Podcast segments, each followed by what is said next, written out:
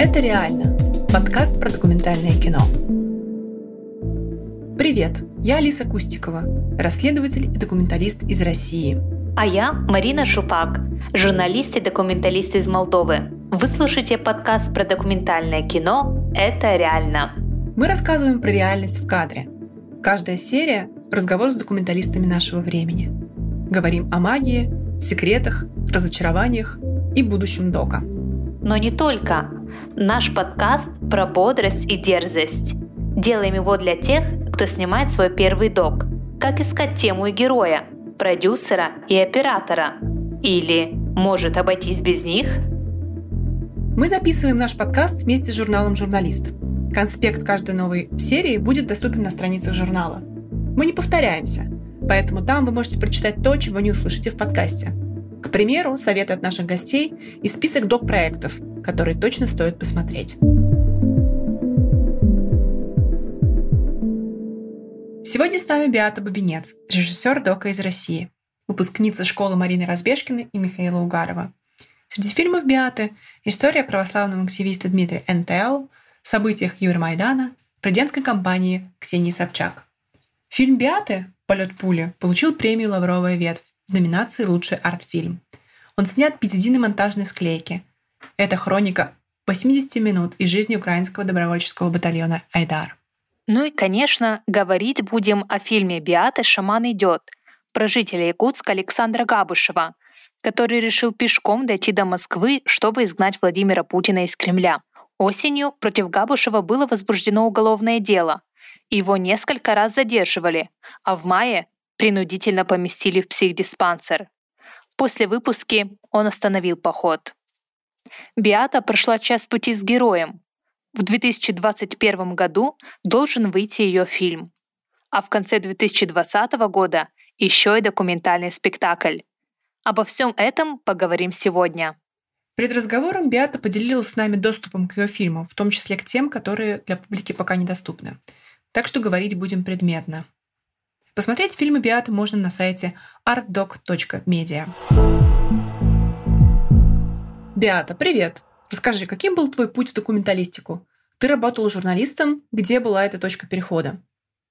Журналистика это был какой-то, наверное, временный этап. То есть я бы не сказала, что я из журналистики перешла в документалистику, что я как-то всегда знала, что я буду заниматься чем-то другим. Просто это был как бы единственный способ, более доступное что-то для меня было, это журналистика. А так вообще мне кажется, что ну, режиссура, да, кино — это какое-то ну, то, что из детства идет, то, что как бы у человека просто к этому есть какая-то предрасположенность изначально. Там в детстве ты уже живешь с ощущением того, что ты, ну, как-то воспринимаешь реальность как кино или как э, книгу. То есть ты свою жизнь, то есть себя ощущаешь таким персонажем фильма или персонажем книги. И, соответственно, восприятие реальности у тебя такое очень художественное.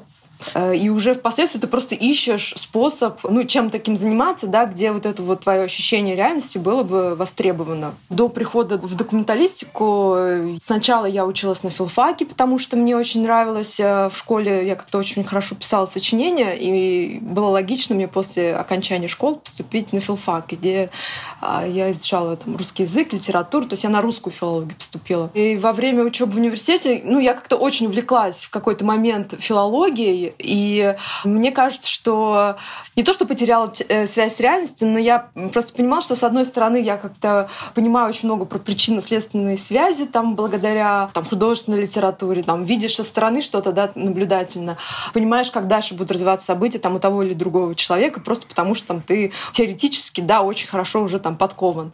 А с другой стороны, ну вот наука, то есть у меня была мысль, что я, может быть, буду вообще заниматься только наукой, но мне не нравилось, что я получаюсь очень оторвана от реальной жизни.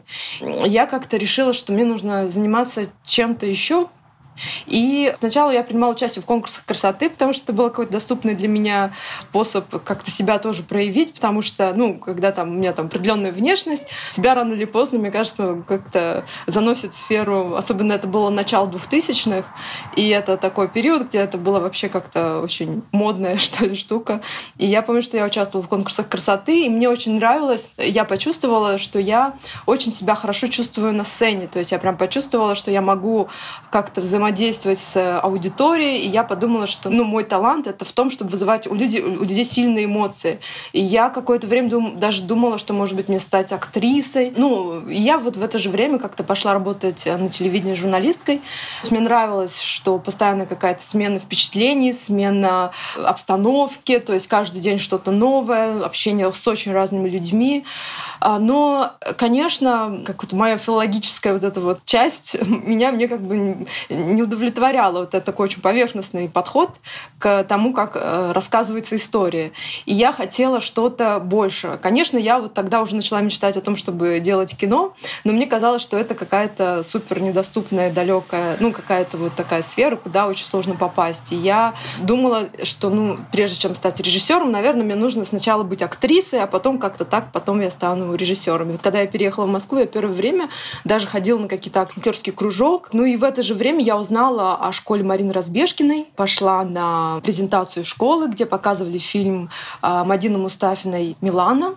И как раз вот э, Марина Александровна объявила о том, что вот она набирает учеников в свою школу. Когда я вот стала больше, вот, ну, посмотрела фильм, как-то больше стала ну, узнавать про эту школу, про этот метод съемки кино, то я, конечно, почувствовала, что это очень мне близко, и мне бы хотелось поступить в эту школу. Я поступила и начала так снимать э, документальные фильмы. И, ну, то есть таким образом я пришла в кино.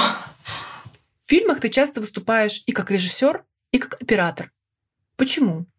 Ну да, действительно, в школе Разбежкиной один человек делает все. Он и снимает, и монтирует, и как-то продюсирует, и все делает один человек. И даже звук записывает. А, такой метод позволяет наиболее комфортно для героев съемки а, войти в их пространство. Ну, то есть, когда ты работаешь на телевидении, там, или когда у тебя большая какая-то профессиональная команда, то очень сложно незаметно вписаться в реальность там, человека, да, потому что, ну, чисто физически даже там в в этом пространстве вы занимаете там очень много места, и э, таким образом э, жизнь человека трансформируется, подстраивается под вас. А задача заключается в том, чтобы наиболее комфортно влиться вот в жизнь человека и так, чтобы ее не изменить и просто наблюдать. И поэтому, то есть это вот первая причина, да, почему у Разбежкиной, да, учат вот, чтобы человек снимал не в команде, а в одиночку. А вторая причина, мне кажется, это в том, что тогда получается наиболее такое авторское, наиболее личное такое такое кино, и, может быть, даже если камера не очень профессиональная, но именно вот этот вот субъективный взгляд человека, он как-то вот очень ощущается потом в кино. У меня есть фильм «Выбор», который я делала, снимала вместе с оператором, э, с одним из лучших, наверное, операторов России. Это Александра Иванова. Она снимала практически все фильмы Манского, самые известные. Когда вот мы с ней снимали, да, там была проблема, ну, то есть вот что, с чем я раньше не сталкивалась, я всегда работала одна, это нужно поставить оператору задачу определенную. Или нужно в процессе что-то сказать. А иногда бывает такая ситуация, что ты при герое не можешь сказать, да, а она должна сама догадаться. И когда ты снимаешь, например, у тебя нет такой проблемы. Ну, то есть ты имеешь больше возможности делать что-то спонтанное, больше возможности возможности для, для каких-то спонтанных э, вещей. А когда оператор, конечно, здесь ты заранее ставишь задачу, заранее ты предполагаешь, какие ситуации будут. В этом плюс может быть, что ты сразу же начинаешь анализировать, а когда ты снимаешь один, ты больше чувствуешь, чем анализируешь. Анализируешь уже на монтаже. Расскажи о методе наблюдения, который ты часто используешь в фильмах. Бывали ли в твоей практике случаи, когда ты пыталась уйти от него? Какое-то время, конечно, да, я могла снимать только сама, потому что у меня ну, есть еще такая штука, что, ну, то есть, когда ты начинаешь снимать, на разных людей по-разному реагирует реальность. И есть как бы такие люди, да, которые имеют такое свойство притягивать интересные события или делать так, чтобы каким-то образом интересным э, ситуация начинает развиваться. Или это они видят что-то такое, что не видят другие, и они идут за этим, и там вдруг оказывается какая-то мощная история. И это тоже вот благодаря вот именно такому методу, потому что когда делает это какой-то оператор, для которого это не такая личная история, ему сложнее к этому подключиться. Но вместе с тем как бы может быть такая штука, что... То есть я всегда снимала сама сама свои фильмы, да, то есть мне казалось, что вот как раз моя сила вот в том, чтобы самой присутствовать и самой притягивать определенные события. Но я работала в проекте «Реальность», это Александр Расторгуев делал «Реальность», где он давал людям камеры, и они сами снимали о своей жизни, и потом просто режиссер монтажа монтировали. И бывают такие, наверное, ситуации, да, то есть если ты снимаешь фильм, где есть очень много героев, то можно направлять туда человека, который будет наиболее комфортен для этих героев, например. Или ты понимаешь, что вот у этого оператора вот у него есть какая-то там особенное какое-то свойство, которого у тебя нет, да, и поэтому ты тоже этого человека направишь, что он снимет то, что ты, ты сам не снимешь. Вот в таком случае, наверное, можно сделать исключение этому методу, потому что не всегда имеешь возможность сам везде присутствовать. Как ты выбираешь героев? Как понимаешь, что этот человек тот самый, на которого реальность будет реагировать интересным образом? А, я когда говорила, я имела в виду, что это свойство режиссера скорее выбирать таких людей или притягивать события. Что касается героев, то чаще всего ну, нужно выбирать человека, которому ты испытываешь какое-то очень сильное чувство. Ну, допустим, сильное чувство тебе действительно он интересен. Тебе он либо супер сильно нравится, либо он вызывает тебе очень много каких-то вопросов. И в таком случае тогда человек а, начинает а, раскрываться. Нам, я помню, еще мне очень запомнилось, что говорил Михаил Юрьевич Шугаров, наш преподаватель, который вот преподавал на пару пару с Мариной Разбежкиной, он говорил, что у любого человека есть какая-то тайна. Там он очень сильно не хочет, чтобы кто-то узнал об этой тайне. Но еще сильнее он хочет, чтобы об этой тайне кому-то можно было бы рассказать. И я всегда это помнила, когда мне нужно было там снимать человека какого-то, который, например, предположительно мог бы сначала препятствовать, ну, то есть который не хотел бы снимать. На самом деле получается, что каждый человек в глубине души хочет, ну, чтобы его услышали, да, увидели. Поэтому это знание, в принципе, помогает не испытывать как бы чувство неловкости, когда ты вдруг э, хочешь кого-то снимать. Ну, если ты действительно интерес к нему, к этому человеку испытываешь какой-то искренний, то обычно люди откликаются. Для «Радио Свобода» я там снимала фильмы. Иногда бывает, что тебе там по долгу службы этот человек нужен, да, то есть тебе говорят, вот этого человека нужно про него снять кино. А если у тебя нет искреннего к нему интереса, вот тогда возникают какие-то сложности. Потому что, с одной стороны, тебе нужно его снимать, с другой стороны, ну, у тебя нет какого-то именно твоего личного интереса. И он это, может быть, чувствует тоже и соглашается, но не раскрывается. Это тоже вот ну, так все по любви должно быть. Хотелось бы э, поговорить и о твоем опыте сотрудничества с международными продакшенами. Одна из твоих последних работ — это сотрудничество с командой, которая создала нашумевший уже фильм э, «Welcome to Чечня», Можешь рассказать, э, как ты попала в этот э, проект э, и как ты чувствовала себя как раз-таки в той позиции, когда тебе, как понимаю, нужно было следовать видению другого режиссера? В этот проект меня позвал Аскольд Куров. Съемки были три года назад, и это ну, из-за специфики темы, да, и очень такие секретные были съемки, поэтому я никому не говорила, не должна была говорить, чтобы из соображений безопасности.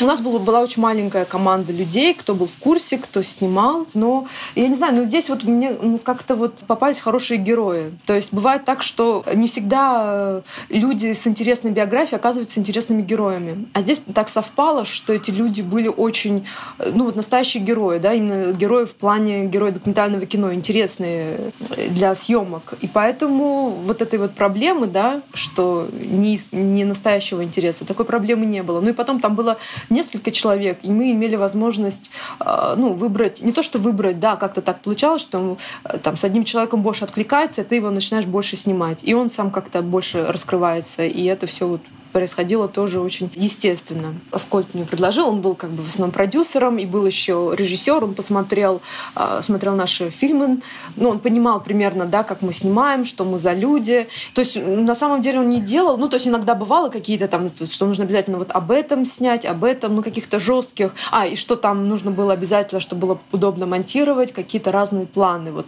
так, такая была задача чисто техническая. Ну, может быть, что в профессиональном плане, да, комфортно работать, потому что соблюдаются все договоренности и, и прочее. А можешь рассказать подробнее, в чем отличие, если они вообще есть, работы в команде, где люди, живущие в России, и в международной команде? Как распределяются обязанности, если какие-то принципиальные различия в работе? Мой опыт говорит о том, что более какое-то надежное сотрудничество получается, что более какой-то деловой серьезный подход, потому что в России здесь имеет значение какое-то личное отношение, и не всегда обязательства соблюдаются. Наверное, главная разница по моему опыту. А можешь рассказать, как ты э, выстраиваешь отношения с продакшн-компаниями? Как ты выбираешь, с кем работать и как ты пичешь свои темы? Ну, у меня на самом деле такой опыт, что в первые, естественно, фильмы я работала без продакшн-компании. Фильм «Чечен» продюсер Марина Александровна Разбежкина, да, ну, то есть она наша преподаватель, то есть это не такая схема, как когда ты приходишь к какому-то продюсеру, и он, вы идете с ним куда-то, чтобы найти деньги, вот без этого. И это было, на самом деле, ну, очень сложно работать без продюсера и без денег, потому что получается, что ты намного дольше делаешь, и это нужно только тебе, и нужно иметь суперсильную мотивацию, чтобы продолжать делать, снимать, потом монтировать, когда еще неизвестно вообще, что выйдет из этого что-то или не выйдет. Но при этом потом этот фильм как-то он его взяли на ИТФУ, и это было как-то здорово. Но я была такая уставшая, что я даже не очень-то там успела порадоваться, потому что там опять ну, даже участие в фестивале требует от тебя каких-то вложений. То есть нужно постер купить, что-то еще, там, поехать на этот же фестиваль. То есть они оплачивают, но они могут оплатить там постфактум, а тебе нужно найти где-то деньги, чтобы поехать на это. Дополнительные траты, которые на самом деле не очень большие, если у тебя действительно есть продакшн-компания, которая закладывает в бюджет вот такие расходы. А если ты из последних там своих сил делаешь этот фильм, а потом еще вдобавок какие-то расходы, то это очень неудобно. Плохо, когда работать без денег, что ты вынужден все время думать, где тебе еще подработать, чтобы там просто жить, и из-за этого работа тоже затягивается. И Поэтому я бы, наверное, советовала всем, кто хочет серьезно, кто понял, что он занимается документальными фильмами, действительно разобраться, как можно получать финансирование на свои фильмы. У меня был различный опыт. То есть после фильма «Чечен» я хотела делать фильм про Украину. И я в это время была как раз в Киеве. То есть у меня было очень много материала, я сделала фильм «Чечен», потом, да, только фильм «Чечен» на тот момент был. Но у меня оставалось очень много материала, из которого я хотела сделать более мощный фильм, но я понимала, что я сама не справлюсь, и мне нужен как бы соавтор полноценный, то есть очень сильный режиссер монтажа. И я э, такого нас встретила. Ну, то есть э, в России я понимала, что, ну, я многих знала, кто хороший, да, но я понимала, что мне вот никто не, не, не справится с этой задачей. Я встретила такого человека, это Кутайба Бархамджи, он живет во Франции, но он, у него очень интересная биография, что у него сирийские корни, при этом он жил какое-то время в России, сейчас живет во Франции, то есть он знает русский, французский, арабский, английский, и он понимает менталитет тоже российский. То есть с ним было очень интересно работать, и при этом он имеет какой-то совсем другой взгляд. Все-таки это очень сказывается на видении человека, на именно знании других языков, других культур. И вот он э, как раз подходил для того, чтобы монтировать этот фильм. Я очень хотела работать с ним, но просто иметь возможность ездить во Францию на эти сессии, плюс платить ему зарплату. То есть фильм требовал какой-то бюджет. И я с этой идеей поехала, ну, я как раз была, получается, в Киеве, и я встретилась с продюсерами в Киеве, на тот момент мне кто-то посоветовал просто там, что сказали, вот это очень крутой продюсер. Ну, как выяснилось, что это не так было, потому что для него это был тоже первый его международный проект, по сути. Но он директор кинофестиваля Doku Days, где я как раз в том году выиграла главный приз фильмом «Божья воля», и он меня, ну, как бы знал обо мне, и я пришла к нему с этой идеей. Мы подали заявку на украинский фонд, нам дали там 30 тысяч дол- евро, кажется, по-моему, такая там была сумма. Ну, то есть у нас был определенный бюджет, нам дали там деньги, мы, было очень много людей, заинтересованных в копродукции европейских продюсеров, потому что мы участвовали в воркшопе Oriente, и как-то наш проект, он был один из самых, наверное, ну, какой-то топовый, то есть э, все тьютеры, которые там были, люди, которые приходили как советчики, они очень все ожидали, что это какой-то супермощный фильм может получиться. И у меня не было сомнений в том, что мы не найдем денег или что фильм не получится. То есть у меня сомнений никаких не было, но возникли трудности, которые я не ожидала. И могла, наверное, ну, может быть, надо было это предусмотреть, и я как-то не обращала внимания. То есть возникли именно политический вопрос, потому что я российский режиссер, и э, продюсеры в какой-то момент вдруг испугались. Ну, я так поняла, что там начались разговоры в Киеве, да, как же так?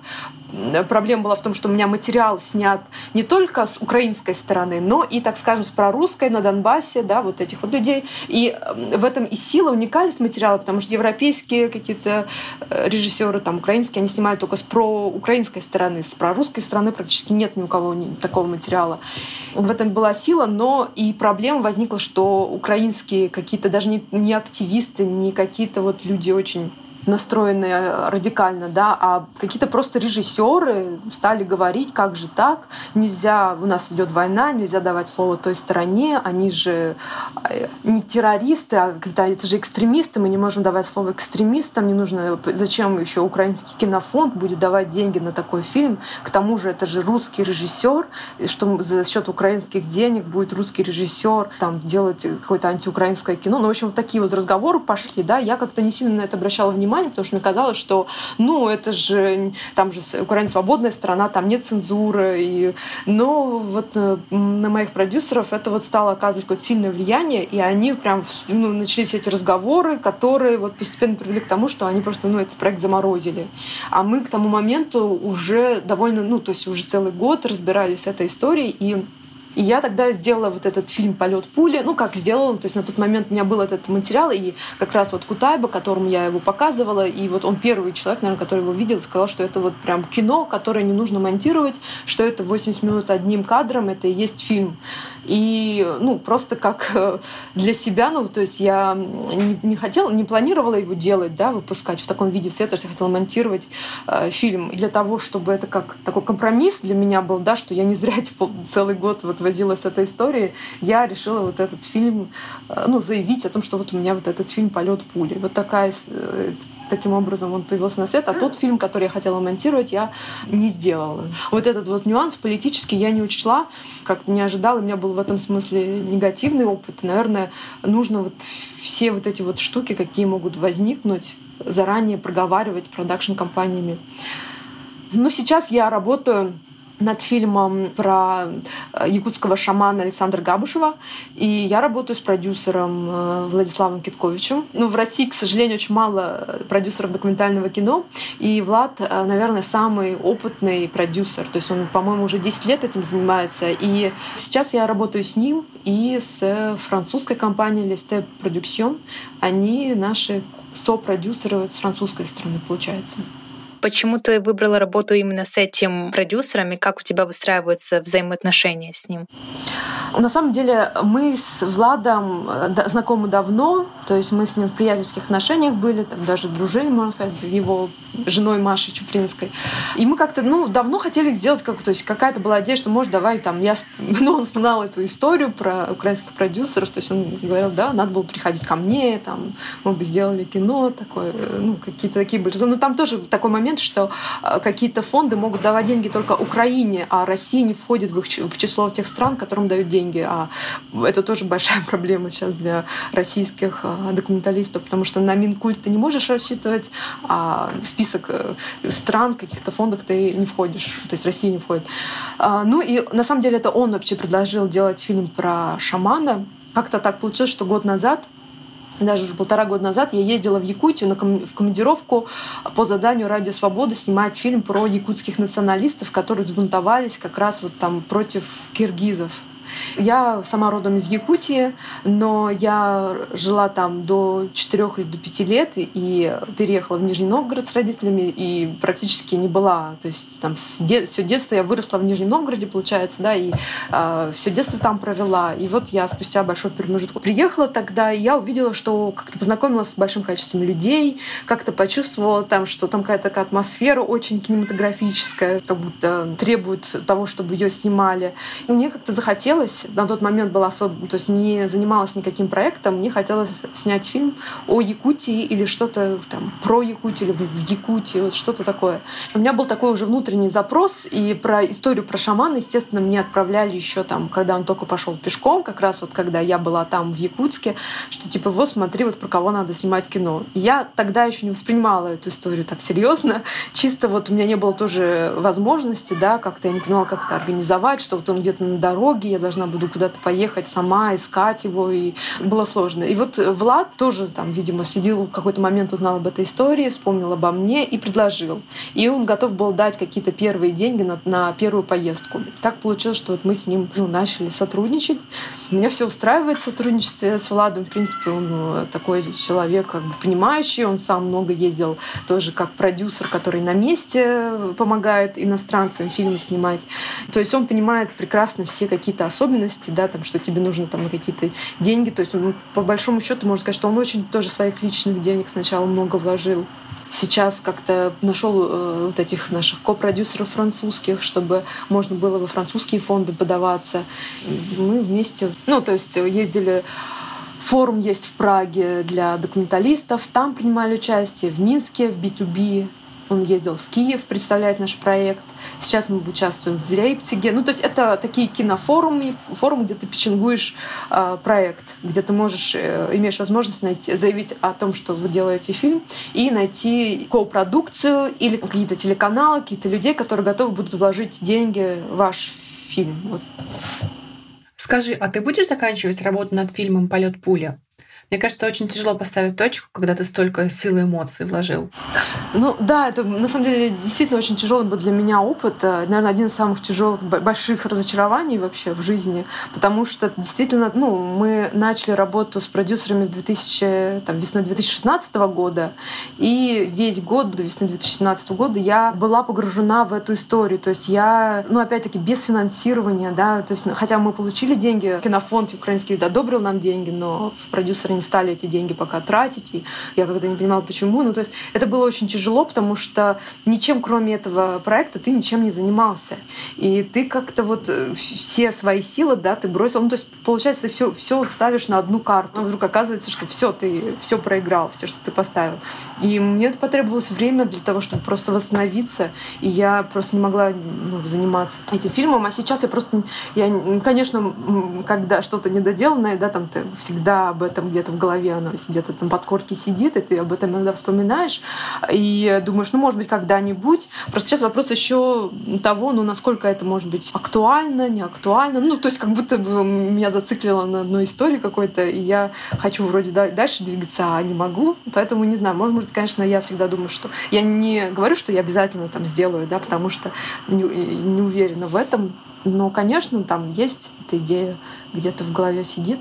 И тяжело, да, потому что для меня это, наверное, даже в профессиональном плане, да, в плане вот как бы развития своего личного, для меня это был какой-то такой вызов большой, и меня это очень сильно зажигало. Скажи, а это вопрос бюджета или того, что невозможно вернуться в прошлое и доснять фильм? Ну, э, ну, первое, естественно, да, причина финансовая. На тот момент я помню, что там, ну, как-то, то есть у тебя есть планы, что ты получишь финансирование, будешь делать этот фильм. Потом вдруг это не происходит, да, и получается, что у тебя нет ничего, кроме этой истории, ничего, кроме этого фильма. И тебе нужно заново, с нуля выстраивать свою жизнь. Как ты удерживаешь себя от того, чтобы не осуждать своих героев? Вот, к примеру, в полете пули, где мы видим в кадре допрос. С фильмом «Полет пули» там немного он же начинается в тот момент, где главные герои да, проявляют себя очень агрессивно. И это сразу же зрителя настраивает негативно по отношению к ним. И очень сложно, может быть, уже к концу фильма да, это впечатление изменить, хотя многие говорят, что меняется потом отношение к героям. Я же знала их к моменту начала фильма какое-то время. То есть я некоторое время прожила с ними в этой школе. То есть я им доверяла и относилась очень хорошо. Как-то я чувствовала, что они надежные люди. Я не считала, что они какие-то плохие люди, бандиты и все такое прочее, как в начале, да, то есть они же не всегда так ведут себя, да, а то, что они так агрессивно вот с тем человеком вели себя, да, то это как это же война, и все люди, там, кто воюет, да, они, ну, то есть это такие правила игры, что ты должен вести себя так агрессивно. Война сама по себе — это неестественное состояние, когда там люди убивают друг друга, да, которых там ты, они не знают. Это же, ну, ненормально в любом случае. И просто, может быть, люди, которые не сталкивались, то есть не были сами на войне, может быть, их шокирует, что это так выглядит вблизи, не так, как они себе представляли. Но это же действительно жестокость, это люди убивают друг друга. Это еще не просто там, ну и то, они же никого не убивали в моем фильме, они просто грубо разговаривали или там угрожали. Ну, то есть это больше, наверное, такой вербальная агрессия, чем физическая агрессия там была. Когда ты снимала полет пули, допускала ли ты, что он может быть закрыт? Как сейчас? Насколько серьезным был прессинг? Вот опять-таки, да, не думала заранее да, о том, какие могут быть последствия показа этого фильма. То есть я, для меня это был такой ответ на, ну, не ответ даже, а как бы реакция моя, выпуск этого фильма, реакция на не случившийся фильм, которому я там, на который потратила целый год. И я, для меня не было, что вот этот вот фильм «Полет пули» это что-то такое супер важное, что я вот хочу показать. Да, это просто был как вот для меня там мой внутренний какой-то, не знаю, жест для того, чтобы там я немножко не так переживала, что у меня не получился фильм. А, я, естественно, не предугадывала, не думала о той реакции, которая будет. Она была такая очень неоднозначная. То есть, с одной стороны, мне а, именно кинематографическое сообщество, да, то есть другие режиссеры, которые там не только, естественно, российские, да, а международные, то есть супер высокий. То есть сначала реакция была такая супер респект, что ли, да, что такой крутой фильм. И это было от киношников, от режиссеров. А только они видели этот фильм сначала. И у них не возникало вопроса вот именно этического плана, да, каких-то таких вот вопросов у них не возникало. То есть они на это смотрели как на кино, как на искусство, и оценка была очень высокой. Поэтому, когда был уже показ, и увидели люди другие, да, не киношники, там была, была для меня неожиданная реакция. Ну, естественно, там были серб, их это вот как бы работа, да, все, что хоть как-то где-то упоминается Украина, да, выступать против. Даже они там не видели фильм, да, и уже были против. И они, по-моему, даже так и пришли на показ, просто сорвали его, они даже не знают, что там в фильме. Естественно, это можно было ожидать, что вот такие люди будут, да, что они будут против, там, и они, естественно, там в сети очень много написали, много там какой-то негативной информации, вот именно вот от, со стороны этих людей. Но я, наверное, не ожидала, что от журналистского сообщества общества будет очень большая критика именно вот с этической стороны. Это было очень для меня неожиданно, и что будет очень много, не хочу это называть травлей, как что-то вот такое было именно со стороны да, журналистов, со стороны вот каких-то общественников. Некоторые видели фильм, да, то есть на самом деле очень мало людей видели фильм. В основном э, с пересказов кто-то там где-то что-то услышал, и потом вот все равно начинали осуждать. А, и это просто еще помножилось. Я в это же время работала, снимала Собчак, ее предвыборную кампанию, и очень много людей к ней негативно относились. И, соответственно, относились ко мне тоже негативно, как человек, который вот как бы соратница Собчак получается. И у меня получилось, что вот эти в основном критиковали очень сильно фильм те люди, которые там ненавидят Собчак. Конечно, ну, я не ожидала такого взрыва какого-то. Плюс это на федеральных каналах, где-то там куча какой-то лживой информации там про меня было.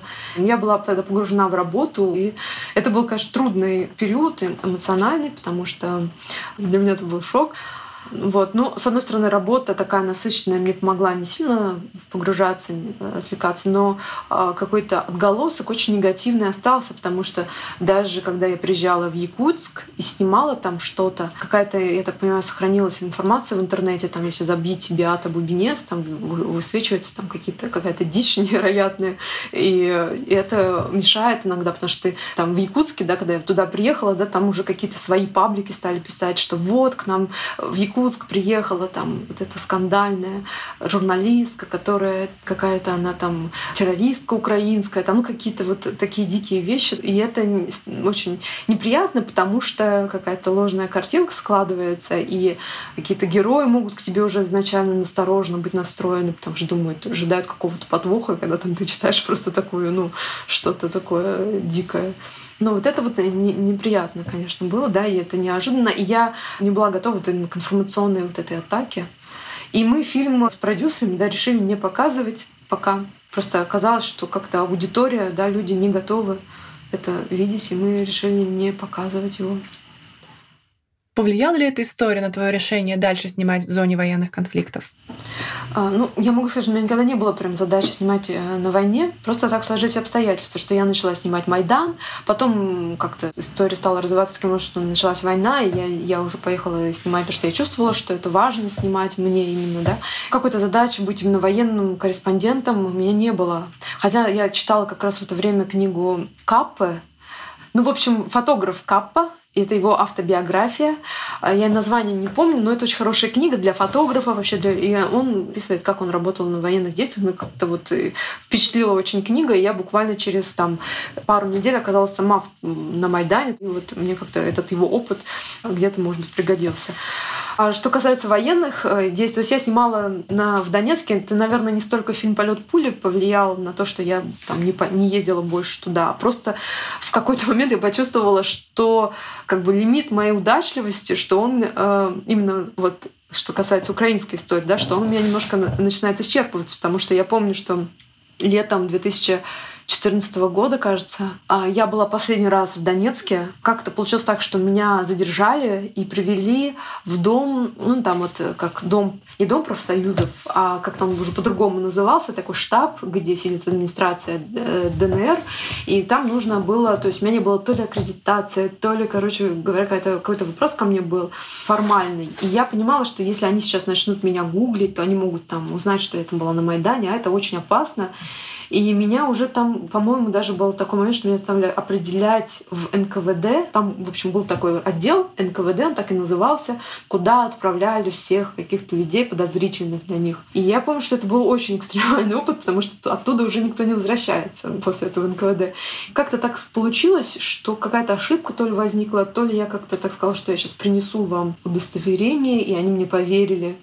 И я вот просто как-то вот вышла из этого здания, и там как раз кого-то отвлекли, и он ушел, и я под какую-то шумиху вышла из этого здания, я просто уже, ну, сразу же, буквально там уже в течение часа меня в Донецке уже не было, я уже уехала, я поняла, что мне туда нельзя возвращаться, что какой-то лимит везения, что ли, исчерпывается, и как-то больше, дольше там удачу лучше не испытывать. Ну, а планов о том, что где-то снимать войну у меня не было. Я, конечно, не знаю, как дальше там сложится жизнь, да, и что будет. Там не то, что я ни за, ни против никаких идей насчет этого нет. Насколько знаю, герой фильма, над которым ты работаешь, совсем не всех к себе подпускает. Как тебе удалось заручиться доверием? А, ну, это здесь, наверное, конечно, время сыграло э, свою роль, потому что меня бы он не сразу к себе подпустил. Довольно недоверчивый человек, и сначала он никому не доверяет, мне так казалось, да. И я поехала туда со своим соавтором, драматургом, сценаристом Михаилом Башкировым. Нужно было их найти, да, то есть мы знали примерно, где они идут, и мы ехали в поисках этого человека. Уже там несколько человек с ним шло. И мы остановились в придорожной гостинице, потому что пошел сильный ливень, было уже поздно ночью, их нигде нет, и как-то с утра открыли дверь, и там стоит его тележка. Ну, то есть такая удача. И мы поняли, что он идет, приходит туда, где мы. И может это тоже такой знак, что вот ну, все получится. Хотя с самого начала я позвонила просто по телефону и сказала, вот я еду к вам, где вы находитесь, хочу вас снимать. И я говорила это через его, даже не ему, потому что у него не было самого телефона, а один из его спутников вот с ними я разговаривала. И они тут же там спросили, да, кто ты, как тебя зовут, загуглили мое имя, прочитали, что там какой-то дикий скандал, какая-то вообще суперскандальная журналистка, которая там приедет что-то тоже скандальное про них снимать. И они из-за этого были настроены очень настороженно и очень боялись. И даже а, он устроил какое-то такое совещание, где вот спрашивал мнение там, вот, как ты считаешь, можем ли мы, ну, то есть мнение разных участников, что как они доверяют нам, не доверяют. И сначала он не сразу подписал, да, сначала сказал, ну хорошо, вы пойдете, но э, будете снимать только на дороге пока. А они там ходят, идут, идут, потом останавливаются, у них как бы табор, и они разбивают палатку и живут в палатке, и там общаются. Типа, что вот он говорит, что вот на дороге можно, а вот э, на таборе нельзя. И так несколько дней сначала мы снимали только на дороге. Потом в какой-то момент ну, они стали, чем дольше времени проходит, тем больше они уже как бы тебя узнают. Как бы особенно особенность еще есть, что он всем спутникам дает какие-то клички сказочные. И когда он дал уже нам клички сказочные, меня назвал Варварой, а этого Мишу Добрыней, тогда мы поняли, что все хорошо, мы вписаны в его картину мира, мы как бы уже тоже как бы ребята, которых он допустил к себе. Потом разрешил, естественно, снимать и в таборе, и вообще уже потом всегда везде разрешал снимать, и а, все было хорошо. Но именно время помогло ну, добиться его расположения, его доверия. Если говорить о самой эволюции героя, получается, что сейчас шаман отрекся от своего плана изначального. Насколько эта часть истории есть в фильме?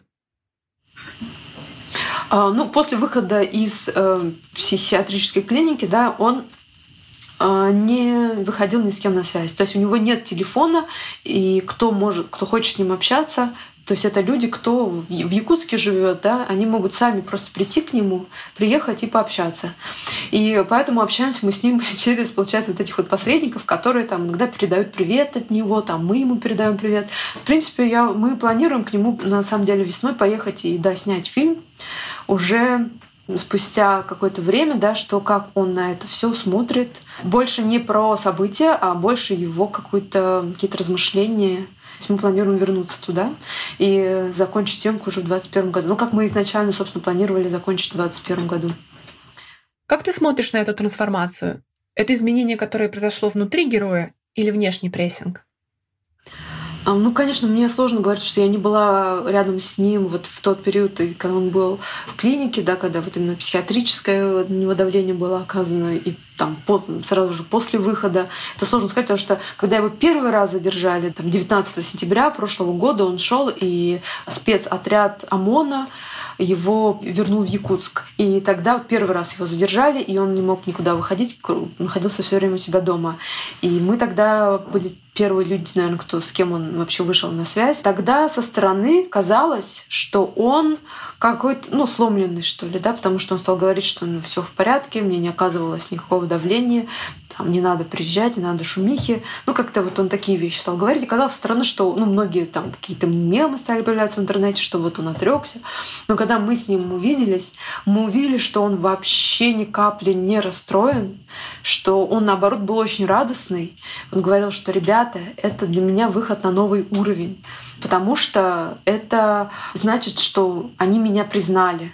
И он действительно вышел на международный уровень, потому что приехал тут же Нью-Йорк Таймс, он оказался первым вообще э, якутским человеком, который оказался на обложке Нью-Йорк Таймс. То есть он не был сломленным, он не был э, расстроенным, он очень с каким-то воодушевлением даже к этому отнесся. Поэтому как сейчас, мне сложно сказать, что я с ним лично не, не общалась.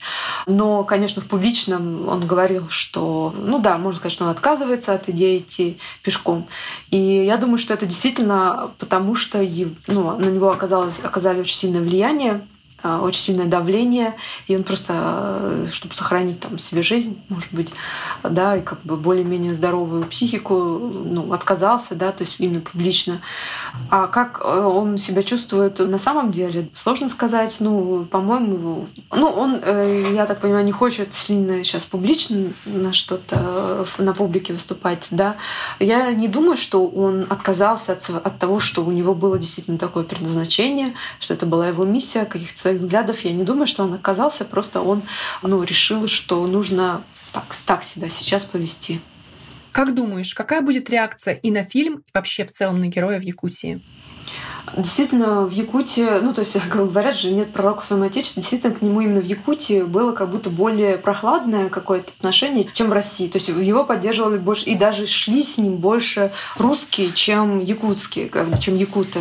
Он действительно же оказался один, наверное, самый популярный якут на данный момент. Может быть, какая-то вот тоже ревность. Ну как же так? Мы же есть более талантливые люди, которые больше всего делают. Но почему вся слава достается какому-то ну, странному человеку, что касается того, что он шаман и что он не настоящий шаман, а, ну, Якутия там шаманизм, ну, это такая традиционная религия, да, и все, конечно, очень с таким трепетом относятся к тому, чтобы соблюдалась какая-то чистота. Вот это, наверное, важно, да, что вот есть настоящие шаманы, а есть не настоящие, что вот он не настоящий шаман, то что он не соответствует э, канону, да, и специалисты там по шаманизму тоже говорят, что он вне вот этих вот традиций, вне канонов. А что касается твоей трансформации из режиссера документального фильма в режиссера документального спектакля, какие потребовалось себе добавить новые скиллы, чтобы это все сделать?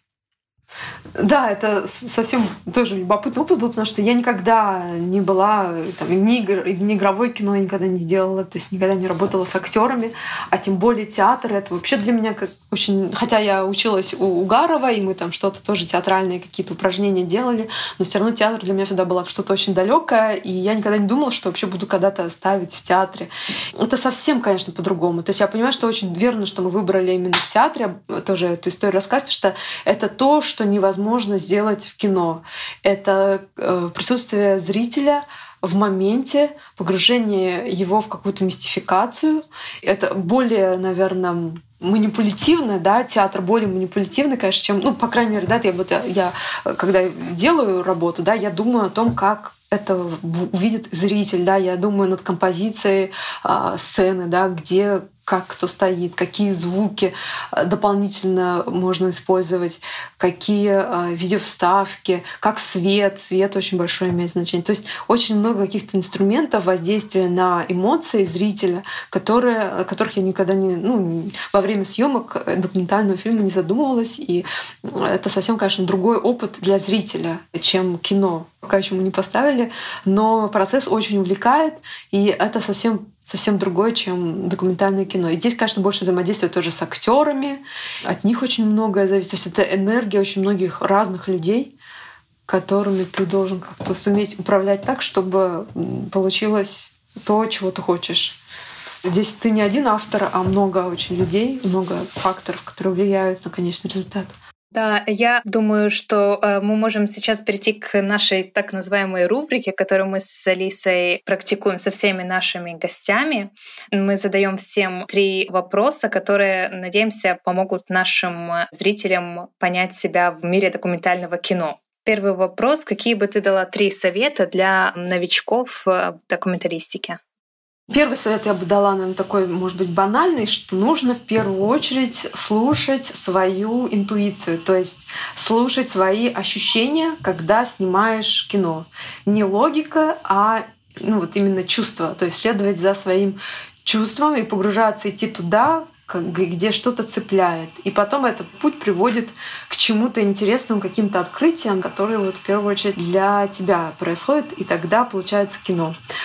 Второй совет — это не ориентироваться на успех. Когда ты становишься независимым от успеха, да, тогда ты имеешь вот этот иммунитет, чтобы делать дальше не ради успеха, а ради там, своих каких-то целей. И третье, наверное, третий совет — это нужно разобраться, как работает индустрия. Это очень важно, если вы хотите снимать кино, и вы понимаете, что вы режиссер, который работает в документальном кино, нужно понимать, как вообще все это а, работает, какие фестивали, какие фонды, как это все делать. На самом деле, чтобы снять супер крутой фильм, для этого не нужно много денег. Даже скорее наоборот. Индустрия при этом может помогать делать фильмы, но она не заинтересована, к сожалению, вот именно в сильных, гениальных фильмах, которые не нуждаются в деньгах, потому что тогда получается, что такие фильмы не нуждаются в индустрии. И это как бы такое противоречие, потому что индустрия стремится поддерживать такие фильмы, которым она уже помогла деньгами, и потом успех чаще всего в такой индустрии имеют ну, фильмы, фильмы, которые э, ну, вот прошли через индустрию, да, которые подтверждают, что индустрия нужна. На самом деле а, она, конечно, более вторична, но стремится к тому, чтобы вот занять какое-то важное место. И это вот такое противоречие есть, о котором следует помнить, потому что, опять-таки, да, что успех чаще всего, может, то есть ты можешь сделать крутой фильм, но он может быть не очень успешным, потому что он не очень удобен будет индустрии. Мне кажется, это прекрасная точка для разговора. Эти слова вдохновляют, особенно тех, кто только начинает свой путь в документальном кино. Кажется, что без бюджета и поддержки индустрии ничего невозможно снять. История Биаты показывает, что это не так. Спасибо Биате Бубенец. И журналу «Журналист» за информационную поддержку. Конспект нашего выпуска читайте на страницах журнала. И на прощание анонс. Наш следующий выпуск будет с документалистом Родионом Чепелем. Слушайте нас в январе. А если хотите поддержать, для этого есть платформа Patreon. Над выпуском работали редактор Надежда Маркелова, композитор Алексей Воробьев и мы, Алиса Кустикова и Марина Шупак. Вы слушали подкаст «Это реально». До встречи в январе. С Новым годом!